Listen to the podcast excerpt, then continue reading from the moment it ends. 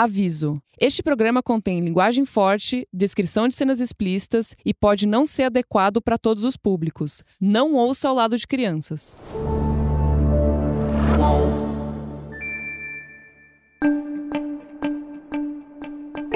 Minha vida foi isso, sabe? Fracassos, vitórias. Fiquei rico, fiquei pobre, amei, chorei, vivi, viajei. É, porra, saí com todo mundo que eu podia sair, com quem eu não queria também, sabe? Fiz tudo que podia fazer. Uns... Você já deve ter ouvido essa voz por aí. Não, a gente tem certeza que você já deve ter ouvido essa voz por aí. Eu passei por uma fase muito difícil, né? Então, eu vivi tudo isso muito e muito intenso, né? Vocês estão olhando para um cara aqui que está vivo por milagre, né? Esse cara que está falando foi quem inaugurou a saga que a gente contou em sete episódios sobre um período muito específico do Brasil, quando a TV e a pornografia deram as mãos e se uniram em um casamento bem esquisito. O Alexandre Frota foi o marco zero dessa história, porque foi ele quem deu origem à fase das celebridades na indústria pornô lá em 2004 e que moldou a forma como o brasileiro lida até hoje com filmes de sacanagem. E não tinha como a gente começar essa história sem ele. Lá atrás, quando a gente começou as entrevistas pro podcast, a gente foi atrás do Frota, mas ele não respondeu nenhum dos nossos pedidos de entrevista. É, a gente mandou mensagem por todos os celulares possíveis que a gente tinha aqui, por todos os assessores. Não, a gente tentou até no gabinete dele, porque ele era deputado federal, nada. Pois é. E assim, era na época da campanha para deputado estadual. Então a gente achou que ele estava evitando o assunto, que na verdade sempre trouxe dor de cabeça na carreira política. Mas ano novo, vida nova. E para nossa surpresa, quando lançou o Brasil para Maiores, logo na primeira semana ele compartilhou o episódio para os seguidores dele, pedindo para ouvir e tal. Como a gente não é bobo, a gente foi, né, dar um toquezinho na DM dele para ver se ele toparia dar uma entrevista. E não demorou muito para que o Bad Boy agora batesse na porta dos estúdios do UOL para finalmente contar pra gente em detalhes o que foi essa era delirante. E, para não perder o costume, porque eu já tô com saudade de me apresentar, eu sou o Thiago Dias. Eu sou Marie Declerc e esse é o episódio extra de Brasil para Maiores, uma reportagem em áudio do Altab que resgata a explosão da pornografia brasileira, o surgimento e a queda do pornô de celebridades.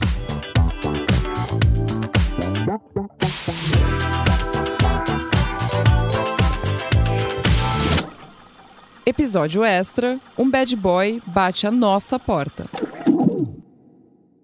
Se você caiu aqui de paraquedas, a gente sugere que você volte para escutar os outros episódios da série para entender melhor a entrevista que vai rolar aqui.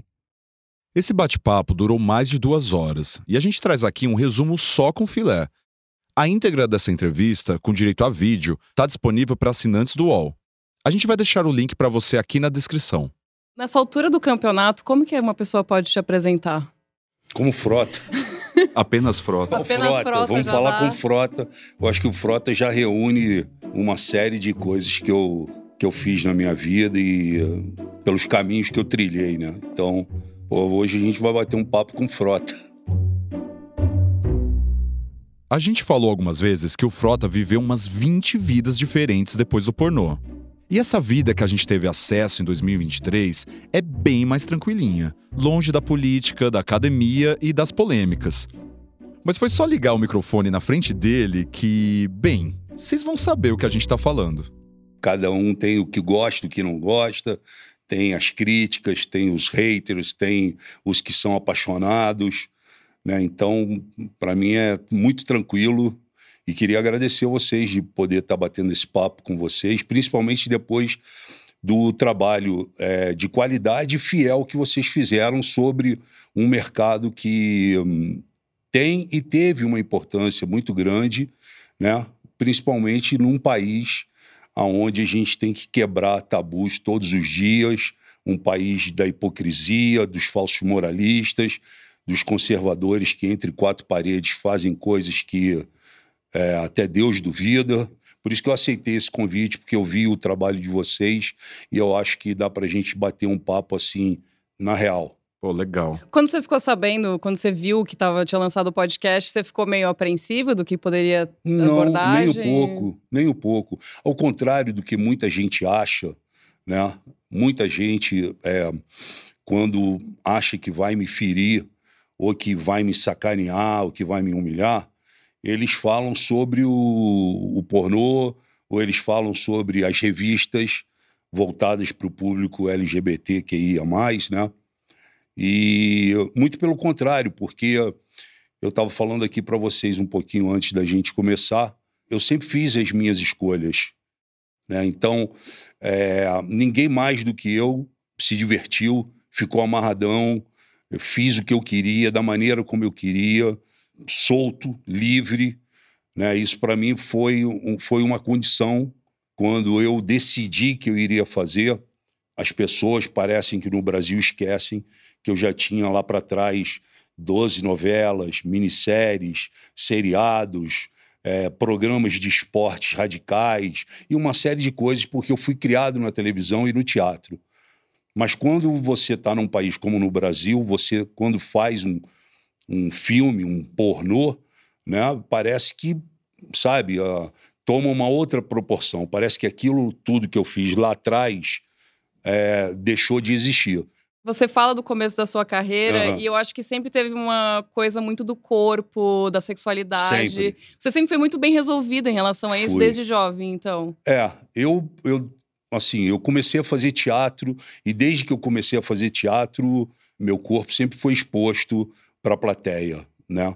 Os grandes sucessos que eu fiz em teatro, por exemplo, Blue Jeans, uhum. eu tomava um banho na frente da plateia, totalmente nu.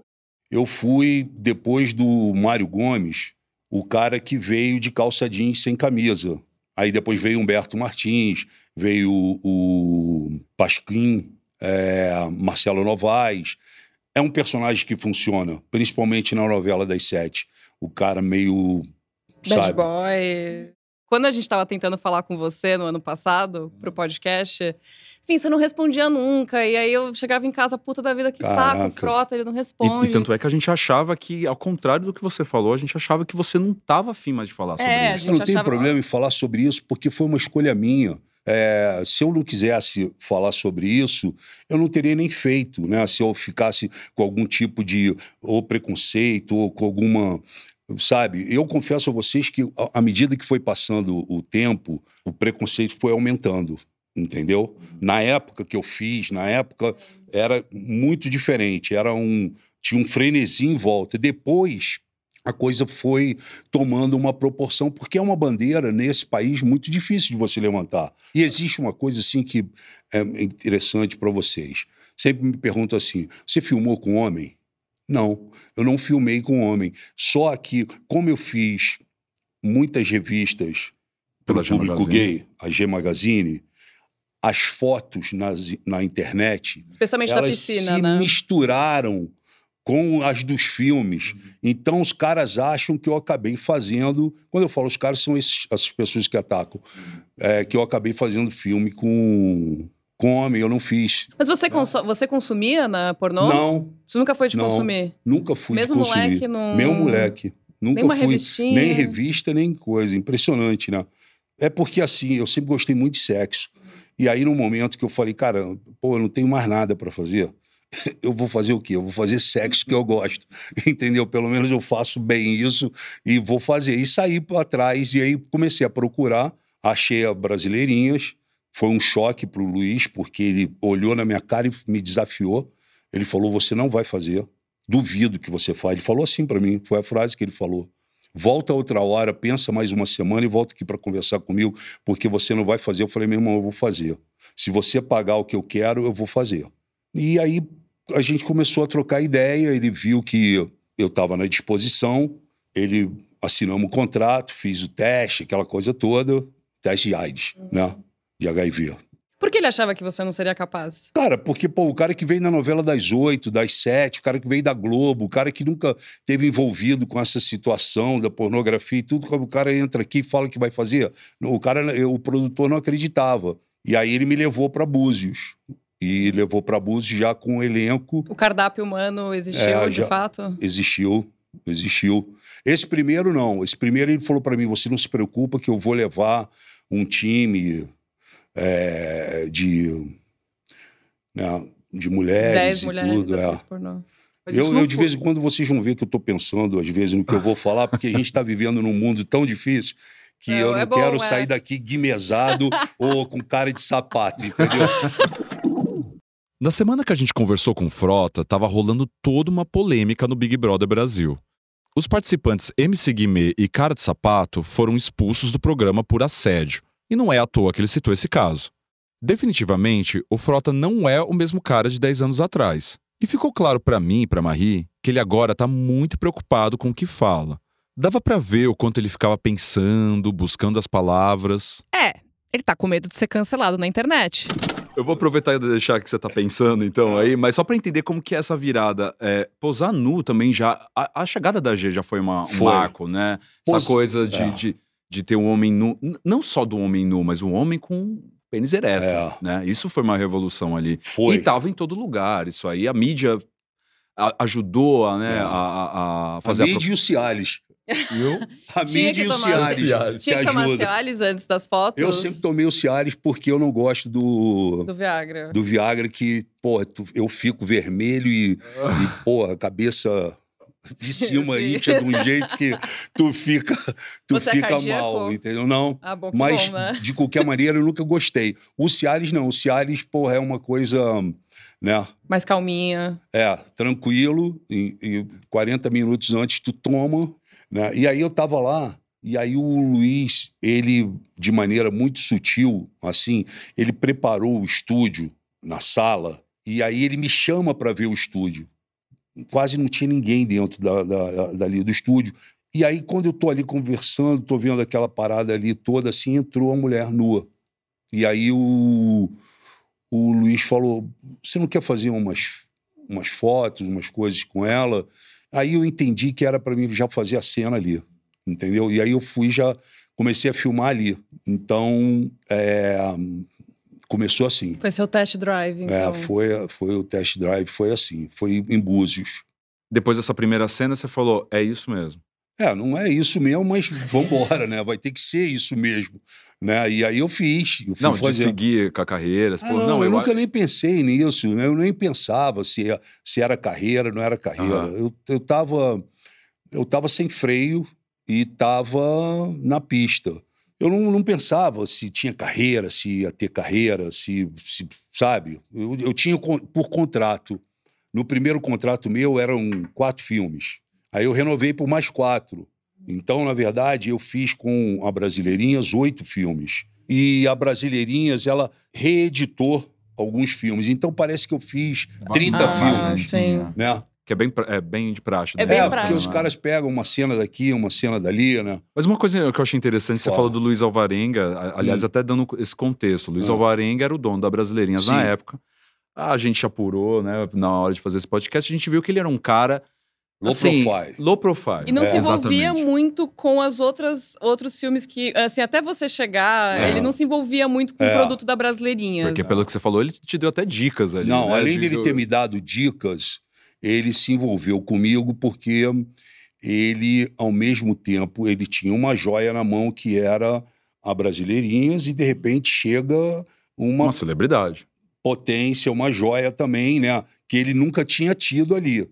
Então, eu acho que ele se entregou mais por essa questão. E também porque, porra, ele já tinha ouvido falar muito do Alexandre Frota e falou: cara, o Frota é o cara que, de repente, ele fala: acabou, não quero mais sai e vai embora. Então eu preciso ter um controle dele, né?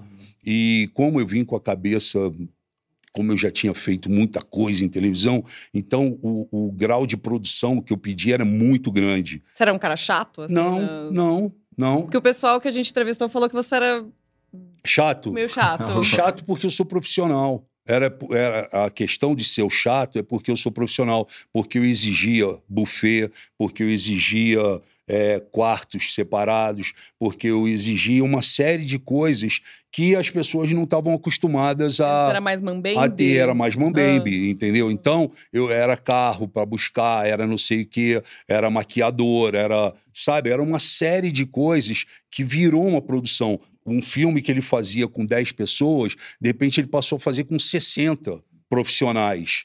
Aí, quatro anos depois, em plena Vila Mariana, eu lá dentro da Brasileirinhas, ele me chama Eu cheguei lá para falar com ele e ele falou para mim: vem aqui fora na calçada que eu quero te mostrar um negócio. Aí eu fui com ele, ele olhou, me mostrou um prédio azul de quatro andares, eu acho, e falou: esse prédio aqui foi você que me deu. O que, que a Brasileirinhas te deu? Porque você falou que quando você sentou lá, você falou: é, se você me pagar o que eu quero, eu, eu faço. faço. O que, que você pediu? Eu pedi 500 mil e um apartamento. E teve? Teve. O que aconteceu com o apartamento? O apartamento eu vendi. Vendi muito tempo depois, eu morei no apartamento. Uma gracinha em Moema, é, um loft de dois andares. Me arrependi de ter vendido. Você ficou amigo do pessoal, da indústria, pornô? Não, você... não fiquei amigo. Não. Não, não fiquei amigo. Não fiquei amigo, não me apaixonei por nenhuma das mulheres, não saí com nenhuma das mulheres é, é, posterior. A única coisa que eu, diferente do que um, o pessoal que filmava normal, normalmente, né, outras pessoas, outros homens, é que eu não parava. Eu não pedia para parar, sabe? E não permitia que o diretor ou que o câmera interferisse. Os diretores parada. ficaram loucos, né? Eu não, mas eu já, eu, de tanto conversar com eles, eu já sabia coisas que precisava ter. Uhum. Isso no pornô, né? Você tá é. falando. É o José Gaspar, por eu, exemplo. É, uhum. Eu sabia coisas que precisava ter no filme. Então, não se preocupa que eu vou fazer e vou dar o tempo que vocês querem, né? E, e a gente fazia assim, e o máximo direto, né? Por isso a importância do Cialis também, né? E você ter um autocontrole para você acabar não ejaculando e etc. É, porque no, a, a, realidade no set é bem diferente nesse sentido, é. né? Tem Ainda... muita pausa, é. muda aqui a posição. É, a, a, a dinâmica sempre é essa. Ainda mais Você comigo. não queria justamente para não, é. não quebrar o clima ali. Comigo né? eu pedia para ter o menos pessoas possíveis no estúdio, ficavam os câmeras, né? E meio que, sabe, atrás de, de uns biombos. Eu, eu, eu, confesso a vocês que eu não fiquei nervoso nenhuma vez. Você já e... ficou nervoso alguma vez? Não, já fiquei várias vezes nervoso, mas eu confesso que nas filmagens eu nunca fiquei nervoso, é, nunca achei que eu não iria fazer, é, e vi várias mulheres ficando nervosas. Quando eu filmei com a Bianca, que é o filme que mais vendeu, porque todo mundo queria Sim. ver, né? Porra. E falam um até hoje, né? Um monte de cara sai com travesti e aí fica, ah, o Frota, viadinho, saiu com travesti, o caramba. Eu falei, quer saber? Eu vou fazer e vambora. Vamos. Você conhecia a Bianca antes, não conhecia? Não, não conhecia a Bianca. Ela, fala, ela falou pra gente é. que vocês se conheciam, acho que da Casa dos Artistas. Não, ela não, ela, que ela saiu é. da Casa não, ela dos fez Artistas. Casa dos Artistas, é. mas não conhecia ela. Eu tive com ela, mas não era uma pessoa que. Né? Ela fez a Casa dos Artistas. Ela saiu, inclusive, por, por questões de hipocrisia, né? Do, parte do público e das pessoas. Adorei fazer. E roteirizei também o filme. É, você dirigiu esse filme, não? É, dirigi praticamente, porque, pô, eu não precisava ter o diretor ali. Eu falei, cara, deixa que eu Ou já dirigiu sei. ela em algum Não, nem outro... dirigi ela. A única coisa que eu falei para ela é o seguinte, eu não tenho nenhuma vontade de pegar em pau, entendeu? Tá bom para você? Tá bom para você, Luiz? O Luiz falou, tá para mim, tá. Falei, então, ó, meu irmão, não vou dar, não vou chupar, não vou pegar, não vou fazer porra nenhuma. Só que eu vou largar o aço nela. E ele falou, tá bom. Então vai, vai contigo mesmo. Eu falei, tá bom, vambora. Como e, é que foi a repercussão depois? Cara, o que, que tu acha é, que não. foi? Foi, foi um estrondo generalizado, bom e ruim, entendeu? Porque eu, né, como é que pode? Né, metade dos meus amigos sumiram. Metade dos meus amigos de luta, que, que eu frequentava academia, o caramba, ninguém sumiu, né?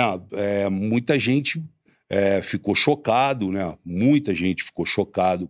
Eu tenho que reverter isso de vez em quando, sabe? Assim, meu filho, quando está com 16 anos, quando ele estava com 11, eu sentei com, com ele para trocar uma ideia, para falar para ele como é que era, porque pô, ele ia acabar uma hora né, esbarrando na, na rede social, na internet e etc. E tal. Então eu tive que ter uma conversa muito séria com ele né? Eu me preparo para ter essa conversa com a minha filha, que hoje tem quatro anos de idade. Uhum. Sim. Entendeu? Uhum. É... Como foi essa conversa na época lá com não, ele? Não, cara, foi uma conversa que eu confesso a você que eu não sabia por onde começar, mas eu precisava ter essa conversa. porque eu não queria que ele fosse abordado na escola, um amigo falar alguma coisa e ele não tivesse uma resposta, né? Ou que ele soubesse é, como é que foi, o que foi, por que foi, como foi, etc e tal. Eu sei que é difícil para todo mundo, né?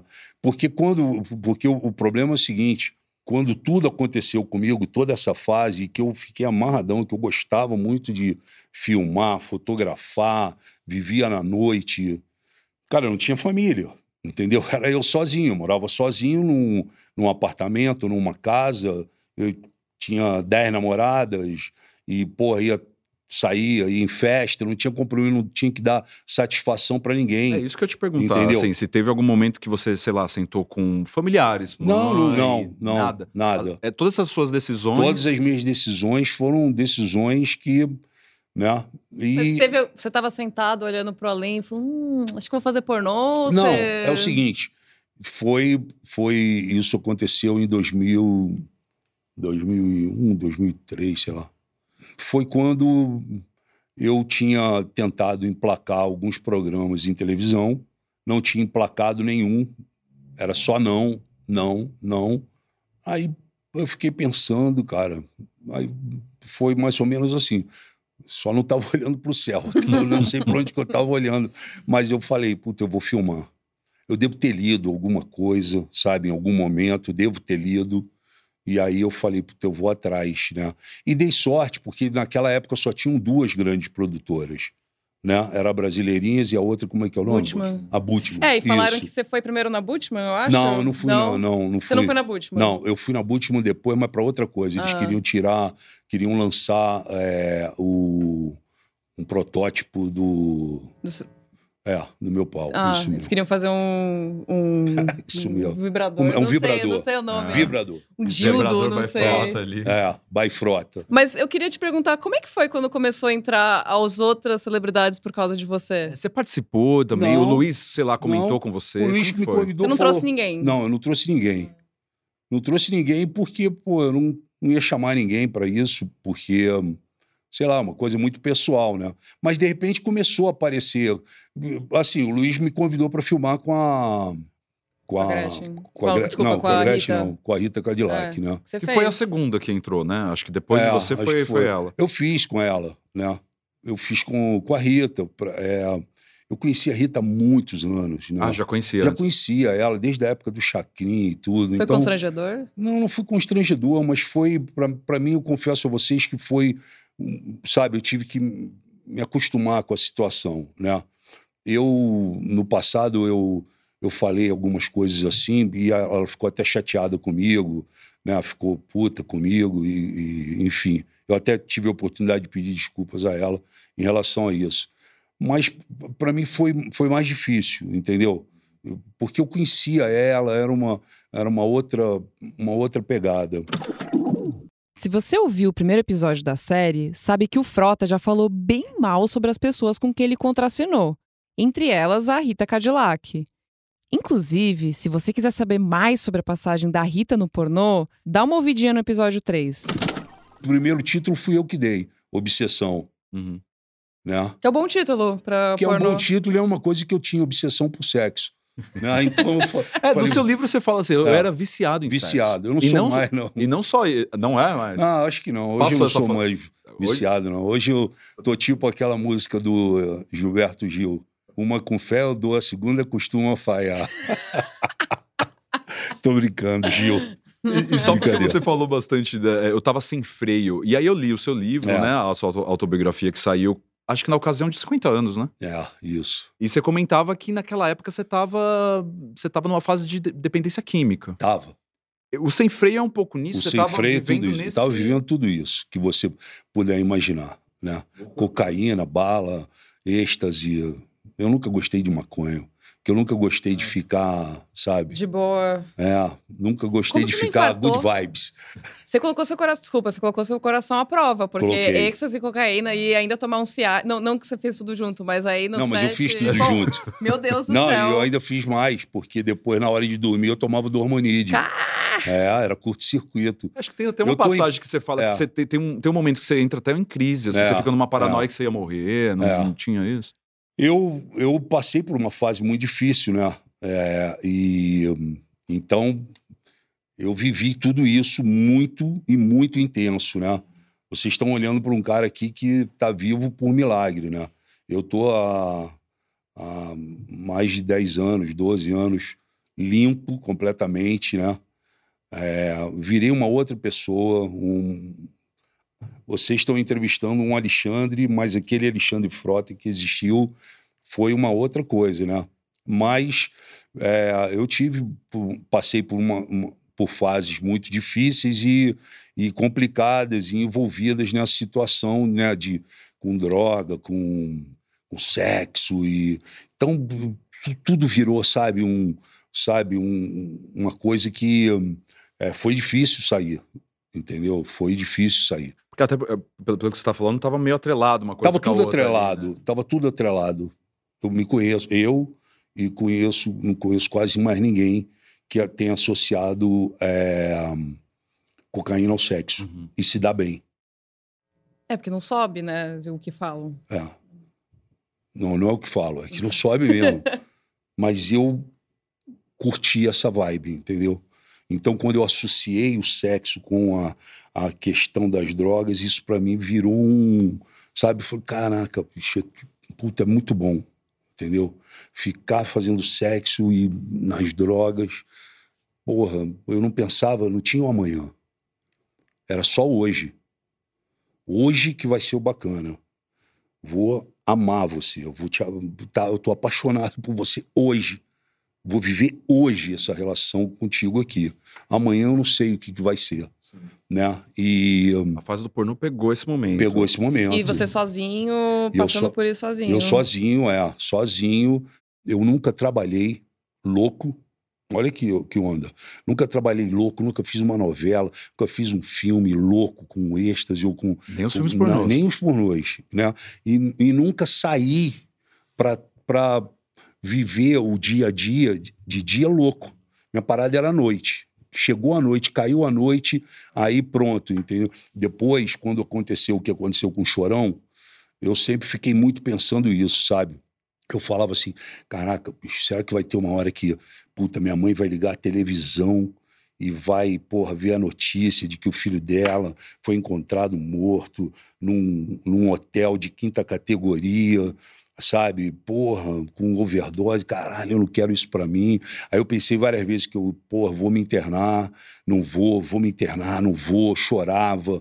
Porra, aí eu olhava, falava, todo mundo tá casado, todo mundo tem uma namorada, todo mundo tem uma, uma família, e, porra, eu não tenho, eu tô sempre, sabe? Eu comecei a ficar nessa vibe, porque eu falava, caralho, bicho, eu sou, eu sou um cara que eu uso e sou usado e acabou o assunto, não tenho um amanhã, e foram escolhas minhas, né? Então eu fui caminhando para esse buraco, e aí chegou uma hora que eu falei, puta, eu não quero mais isso. Bati lá no teto. Uhum. no teto e no fundo do poço, Uhum. entendeu? E você só conhece como você vai sair do fundo do poço na hora que você bate nele.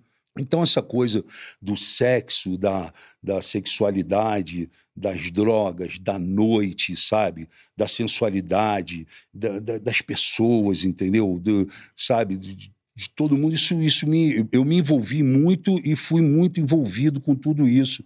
E, sabe, foi uma vibe, foi uma onda, né? Que eu segurei, que eu, que eu surfei nessa onda, fui prejudicado em várias coisas, as pessoas, por outro lado, porra, adoravam e perdi muitas coisas, né?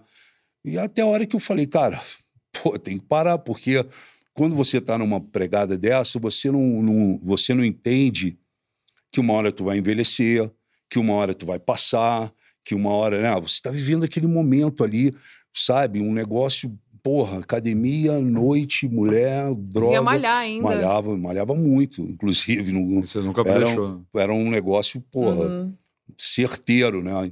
Eu sou uma prova viva de que você pode recomeçar, né? Mas você fica marcado, você fica né, com o estigma de, sabe, porra, o cara É uma experiência Acelerou. até feminina, assim, porque grande parte das atrizes que eu, que eu conheci, elas falam: ah, quando você para de fazer pornô, você carrega um estigma com você, porque você fez pornô. Os homens, que não eram famosos, ninguém lembra. Não lembra. E aí você, as pessoas É. lembram, obviamente. Não, né? parece que eu fiz ontem. É, Parece que eu fiz ontem. sim, Parece que o meu último filme saiu agora, tem três horas. sim. É. sabe? Porque até hoje os caras, hum, fez filme pornô, hein? Volta pro pornô. Agora, quando eu não fui reeleito na política, o que eu mais li por parte dos haters era isso. Aí, Frota, volta pro pornô. Vai ter que voltar pro pornô, hein? Não sei o que, coisa e tal. Você cogita isso? Não, Não, tipo não. um OnlyFans, assim? Não, não tem como mais. É, Eu vi alguém comentando isso no seu Twitter. É, falou, e alguém- um e um OnlyFans? Não. Não tem como. Eu acho que tudo que eu tinha que fazer, Uhum.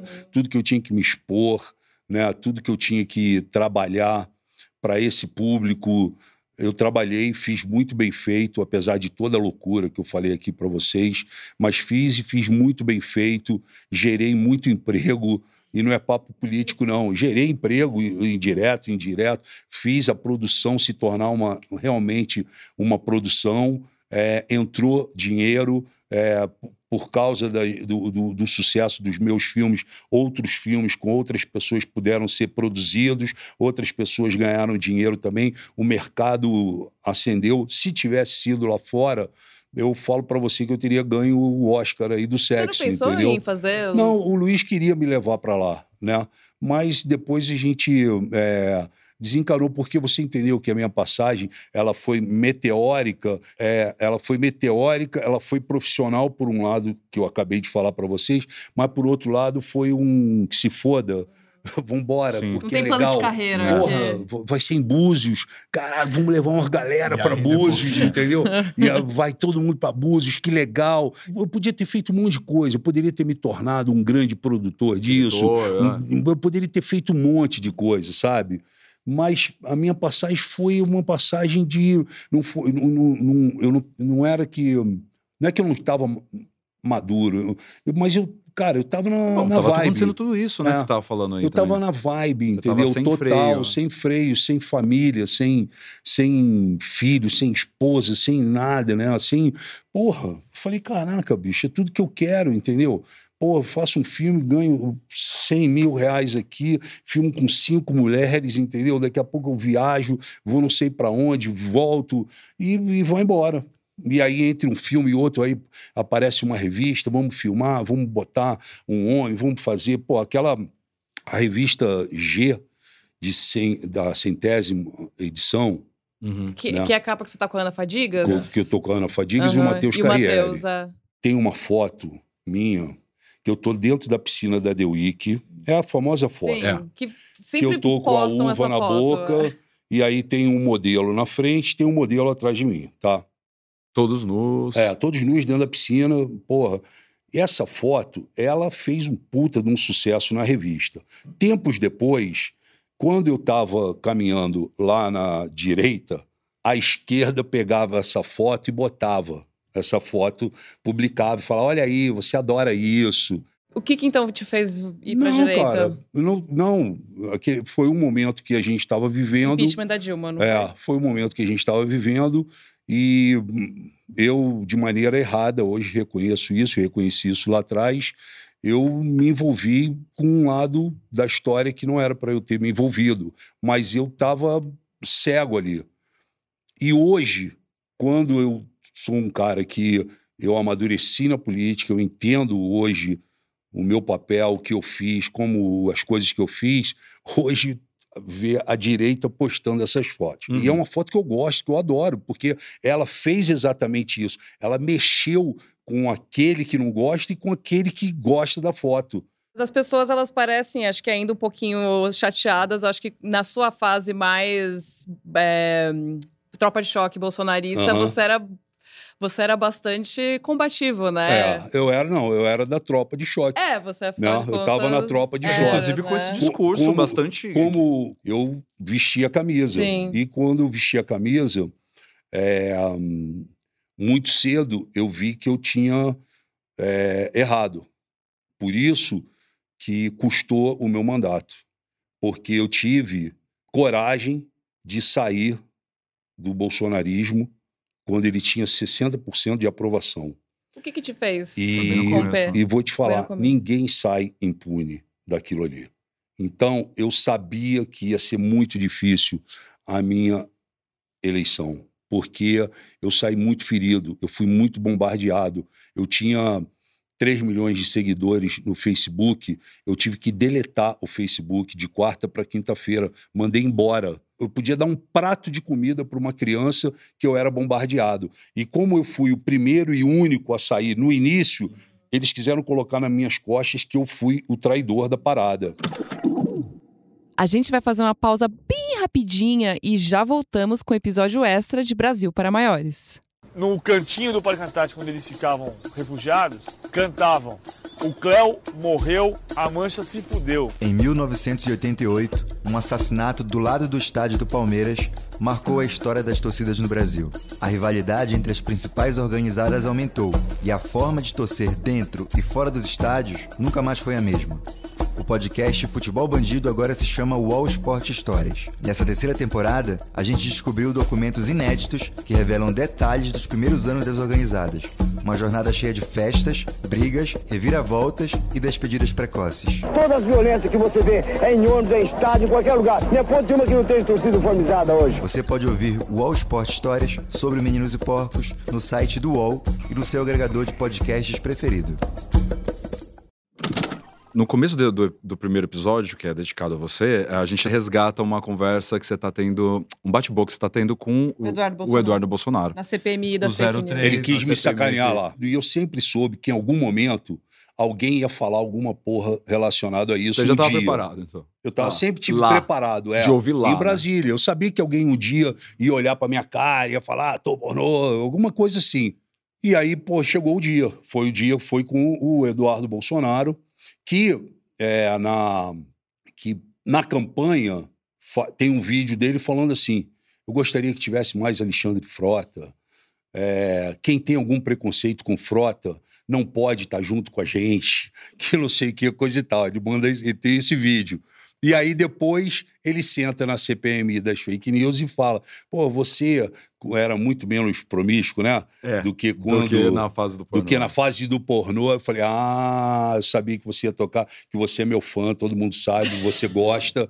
aí pronto, desarmou aquela CPMI, todo mundo caiu na risada. Sei. Ele ficou vermelho, ele não teve resposta. Aí ele levantou, eu falei: pô, tu vai embora? E eu vou te falar uma parada que eu fazia, e nesse dia eu era tanta coisa que eu levei que eu esqueci. Eu andava com a. dentro da minha mochila, da minha mala lá, eu tinha feito, porque eu não tenho, não consegui comprar, então eu mandei fazer a coleção completa, sem o DVD dentro, só as capas. Hum. porque eu sempre andei com ela, só que naquele dia eu não estava, porque eu falei, o dia que alguém falar alguma coisa, eu vou falar, irmão, eu sempre soube que tu era meu fã, eu trouxe inclusive a coleção para você. eu ia dar na, na, ali ao vivo, mas naquele dia não tava. Naquele dia eu ainda falei, puta, esqueci a bolsa que hoje. Cena, né? Puta, não, ia ser a, a, cena. Em Brasília não chegava ninguém falar, ah, eu vi seus filmes. Falava. Nos bastidores. Não, muito, sempre tem isso, né? Até hoje tem gente que. Ou perguntando como é que é. Como não, como é que é? As pessoas têm vergonha de perguntar ah. como é que é. Sempre teve isso, assim. Ah, Olha, eu vi teus filmes, hein? Né? Muito, assim, tanto de homem como de mulher. Eu ouço muito, às vezes até pessoas que eu nem esperava, né? E, e falam assim na cara, na minha cara, né? Mas nunca, de repente, indicando, sei lá, não, alguma o, não, algum outro, não, mas alguma sempre, outra intenção. Não. Sempre falando mesmo assim, ah, eu assisti teus filmes, hein? Não sei o que, não conta pra ninguém, caramba, aquela, aquela coisa assim, né?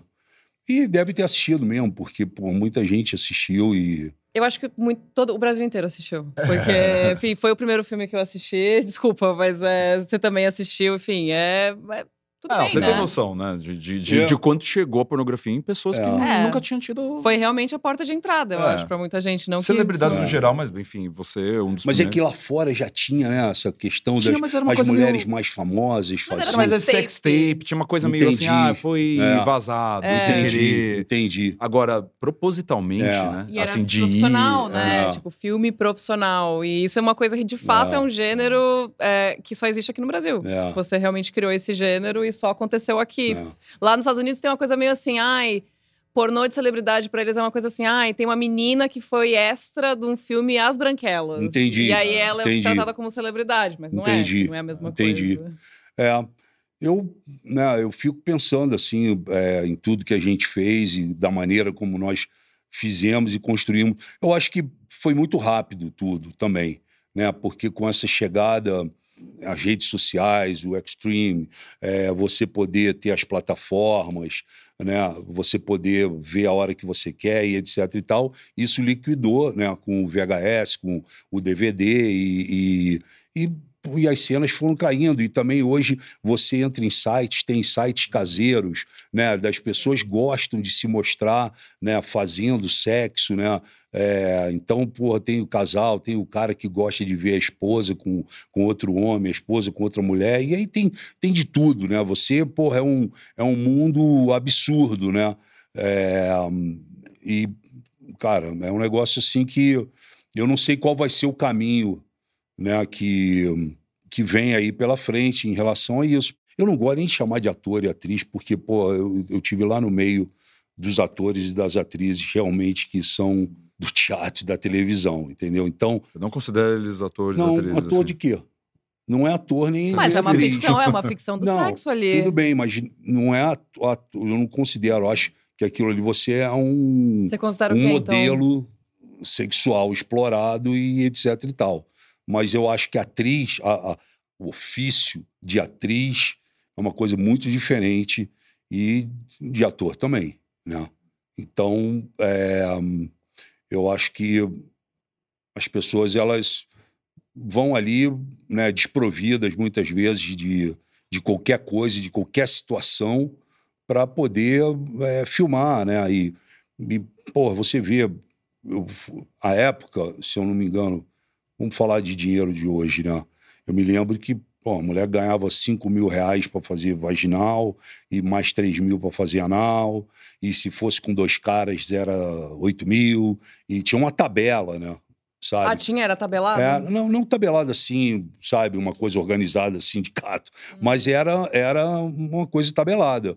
Em qualquer produtora que ela fosse, ela tinha o cachê dela, e dependendo da mulher, né, tinha o cachê ou do cara, enfim, né? Eu acho que o, que o homem, ele sempre foi menos valorizado, né, financeiramente do que a, a mulher. Frota, mas assim, durante então esse período seu na Brasileirinha, você se, se acha- você se achava menos ator, então? Eu não me achava porra nenhuma, mano. Eu achava que eu, eu era o cara que ia lá pra fazer a cena e depois Já eu queria saber pra aham. qual festa que a gente ia. Era isso. Entendeu? E eu queria. Eu não tinha essa coisa. Queria saber o seguinte: vai acabar que horas? Meia-noite?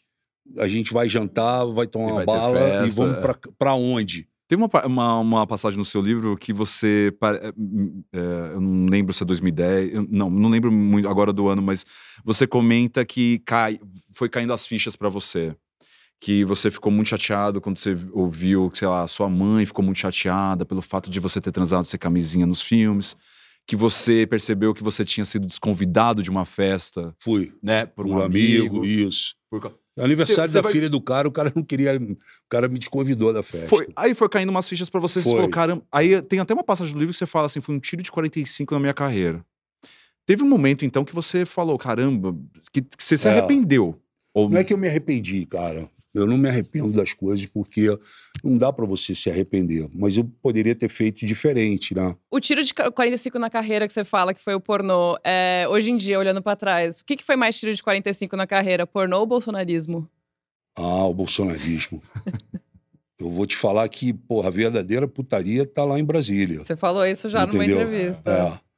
E vou te falar que é muito difícil. Isso por- você tá falando literalmente? É Não, literalmente, literalmente. Porque, eu tô Né, perguntando se se você- literalmente, porque assim. Não, literalmente, Brasília Bra- Brasília- lenda. Não, não é lenda. su- surubão de Brasília. Não tem lenda em Brasília. Não existe lenda em O Brasília. que, que você soube? Brasília, o da- couro dessa- come em todos os sentidos. Brasília mexe com poder, né? Com muito dinheiro e com poder. E Ou seja, o sexo está presente ali, é isso? sempre. Agora, eu. As pessoas sempre me perguntam, né? É mais difícil. Foi mais difícil Brasília ou foi a carreira artística? Ambas mexem com a traição, ambas mexem com a sedução, ambas mexem com a puxada de tapete, ambas mexem com poder, com dinheiro, mas a política ainda é pior. A política, ela te mata, mano. Entendeu? Ela é capaz de matar. A política, ela, ela é um negócio brutal, visceral. Pô, eu peguei um casal de deputados transando dentro da Câmara, só para tu, só pra tu saber disso. Isso Você mundo- abriu a eu porta- tô falando porque todo mundo sabe da história. Todo mundo Entendeu? sabe? Eu- professor? Sabe, Ah. saiu em tudo que foi Ah. lugar, porque eu, eu ah, entrei numa parada e quando eu abri a porta, tava.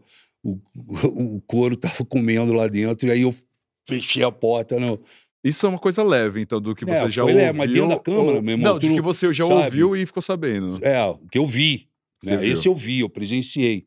O brasileiro é isso, ele consome muito, ao mesmo tempo que critica muito. É, As atrizes a mesma coisa, né? São muito criticadas. isso. Você tá falando que Elas você vão nunca ficar putas, né? Porque eu falei que elas não são atrizes. né? Eu acho que vão. vão. É um problema delas. Acontece. E você falou que você foi mais criticado, foi onde essa coisa, essa peixe do ator pornô mais voltou com mais força. é, Ou seja, isso me parece muito suco do Brasil, assim, né? É. Do o brasileiro que curte uma sacanagem, mas ao mesmo tempo é muito moralista. O amor e ódio, né? Do... Pô, Porque- você definiu bem, cara. por- É isso mesmo. E aí, é isso mesmo? É isso O mesmo. Brasil é isso. É. A gente é assim. É. A gente é assim e a gente tem que tem que acostumar com isso, não tem outro outro caminho. Os Dá caras consomem, o cara o cara vê, o cara assiste, o cara gosta e o cara te critica. Na primeira oportunidade que ele tem, ele te critica. Aí você vai no na bio do do Instagram, do Twitter dele, tá lá conservador, de família, cristão, ama a pátria, não sei o que, coisa Porque e tal. eram esses que iam Entendeu? comentar com você que tinha assistido Pois e tudo, é, né? e aí, pô, é, aí lança a foto, a famosa foto. Porra, é difícil, cara. Antigamente eu alimentava essa parada, Sim. entendeu? Eu- Você identificava como uma oportunidade é, também eu de... alimentava, eu deixava o cara viajar, entendeu? O cara chegava para mim, Frota, você é bi? Eu falava, não, sou penta. sou pentasexual, não sou bi. Você se enxerga de esquerda ou de direita hoje em dia? Eu me enxergo centro-esquerda, totalmente. Eu lembro quando você foi, acho que chegou, um- é, você foi cogitado a ser chamado para a equipe de transição. Foi. E teve aquele Da post da. Lilia Schwartz, que era de- daquele foto, inclusive, Falando do que eu sou um cara noiva. volátil. É, o que, que você acha? Eu sou mesmo. eu adorei que ela me definiu bem. Eu sou mesmo volátil. Ser- Serve bem, então. Serve bem. Pô, eu sou o cara que eu mudo. Eu vou me Não dá pra saber onde você vai estar, então, daqui a cinco anos. Não, né? eu vou- Quando, Não, lançar é esse, basicamente quando isso. lançar esse episódio, talvez É. você esteja fazendo outra coisa. Eu vou me adaptando à, à vida. Você tem que se adaptar à vida. Você tem que. É que a gente falou brincando Não. aqui do OnlyFans. Ah, não Sei. vai abrir OnlyFans e Não, tal. o Você- OnlyFans, o- cara, eu, aos 60 anos eu não, não tenho mais o vigor de fazer nada voltado para isso. Se eu tivesse 30 anos de idade ainda, ou 40, poderia até pensar, mas eu prefiro hoje ficar no meu canto por causa disso, entendeu? Porque, é, como você falou, eu vim de uma geração oitentista, onde tudo podia, tudo era legal, tudo estava liberado e vamos para o jogo, né? As coisas foram mudando e não são mais assim. Podia tudo até nos bastidores, assim. Tem histórias, né? A gente- Principalmente os bastidores É isso, podia, era, né? era, permi- era É, misturado todo ali. mundo se pegava, né? Todo mundo saía com todo mundo, todo mundo gostava de tudo, né? As pessoas gostam de pessoas e vambora. era, um, era um negócio diferenciado, entendeu? Aí, com, com o passar do tempo, foi ficando né, o negócio de paparazzi, câmera para tudo que é lado. Você sai na rua, tem todo mundo tem uma câmera, tem um negócio, tem câmera no poste, câmera em tudo que é lugar, câmera no carro. Então, porra, a coisa foi ficando difícil. Foi ficando um Big Brother, entendeu? Foi ficando, né? E aí, e aí você acaba, né, se atropelando, sei lá. Eu dou graças a Deus que eu tô casado, tô bem casado, tenho família e tô quieto. E já viveu tudo cara- isso aí. eu- eu- essas eu- três décadas você viveu Eu me, bem isso não, aí, eu né? me aposentei geral, meu irmão. Né? Eu, eu sou um outro cara. Eu, quando olho para trás, assim, pelo retrovisor, porra, eu falo, caralho, mano, puta que pariu, moro, tô vivo. Sobrevivi a essa guerra que eu, eu próprio me meti nessa guerra. Eu consegui sair lá do outro lado, entendeu? Mas é como se eu tivesse ido remar contra uma onda de Nazaré, entendeu? Minha vida foi isso, sabe? Fracassos, vitórias. Fiquei rico, fiquei pobre, amei, chorei, vivi, viajei. É, porra, saí com todo mundo que eu podia sair, com quem eu não queria também, sabe? Fiz tudo que podia fazer. Eu devo ter uns 320 anos, eu devo ter hoje, entendeu? Foi da direita para centro-esquerda? Fui da direita para esquerda. Eu fui, eu sou um cara que eu sou volátil.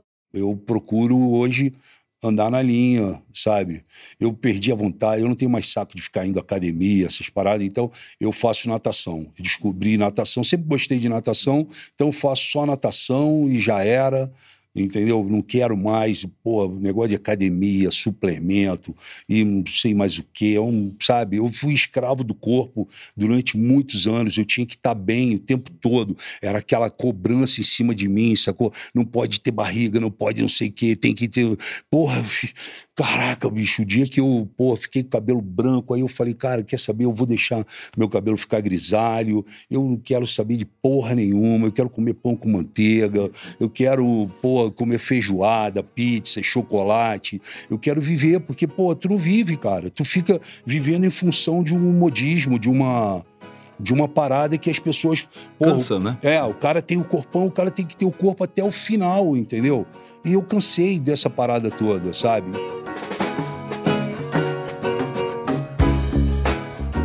E esse foi o episódio extra de Brasil para Maiores. A íntegra da nossa entrevista com o Frota, com direito a vídeo, está disponível para assinantes do UOL no link aqui na descrição. A apresentação, roteiro e pesquisa são da Marie Declerc e do Thiago Dias. O roteiro também foi feito por Fernando Céspedes, que adaptou o projeto para podcast. O desenho de som e a montagem são do João Pedro Pinheiro. A produção é da Marie Declerc, da Natália Mota e do Thiago Dias. O design é do Marcos Antônio Alves de Lima Júnior. Motion design de Leonardo Henrique Rodrigues. A direção de arte é da Gisele Pungan e do Renê Cardilho. A coordenação é da Juliana Carpanês e da Olivia Fraga. O podcast é um produto de Wall Prime com coordenação de Diego Assis e Leonardo Rodrigues. O projeto também conta com Alexandre Jimenez e Antoine Morel, gerentes de conteúdo, e Murilo Garavello, diretor de conteúdo do UOL. Qual?